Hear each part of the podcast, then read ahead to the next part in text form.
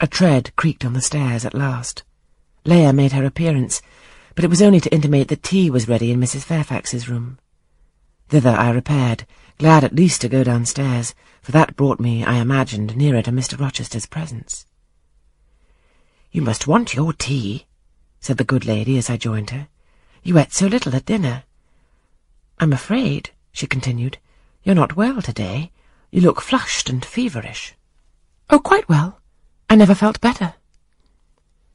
Then you must prove it by evincing a good appetite. Will you fill the teapot while I knit off this needle? Having completed her task, she rose to draw down the blind, which she had hitherto kept up, by way, I suppose, of making the most of daylight, though dusk was now fast deepening into total obscurity. It is fair tonight, said she as she looked through the panes, though not starlight. Mr. Rochester has, on the whole, had a favourable day for his journey. Journey? Is Mr. Rochester gone anywhere? I did not know he was out. Oh, he set off the moment he had breakfasted.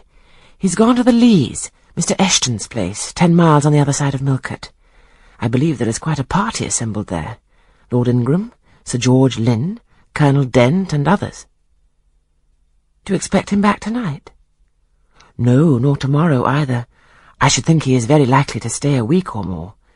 When these fine, fashionable people get together, they're so surrounded by elegance and gaiety, so well provided with all that can please and entertain, they are in no hurry to separate.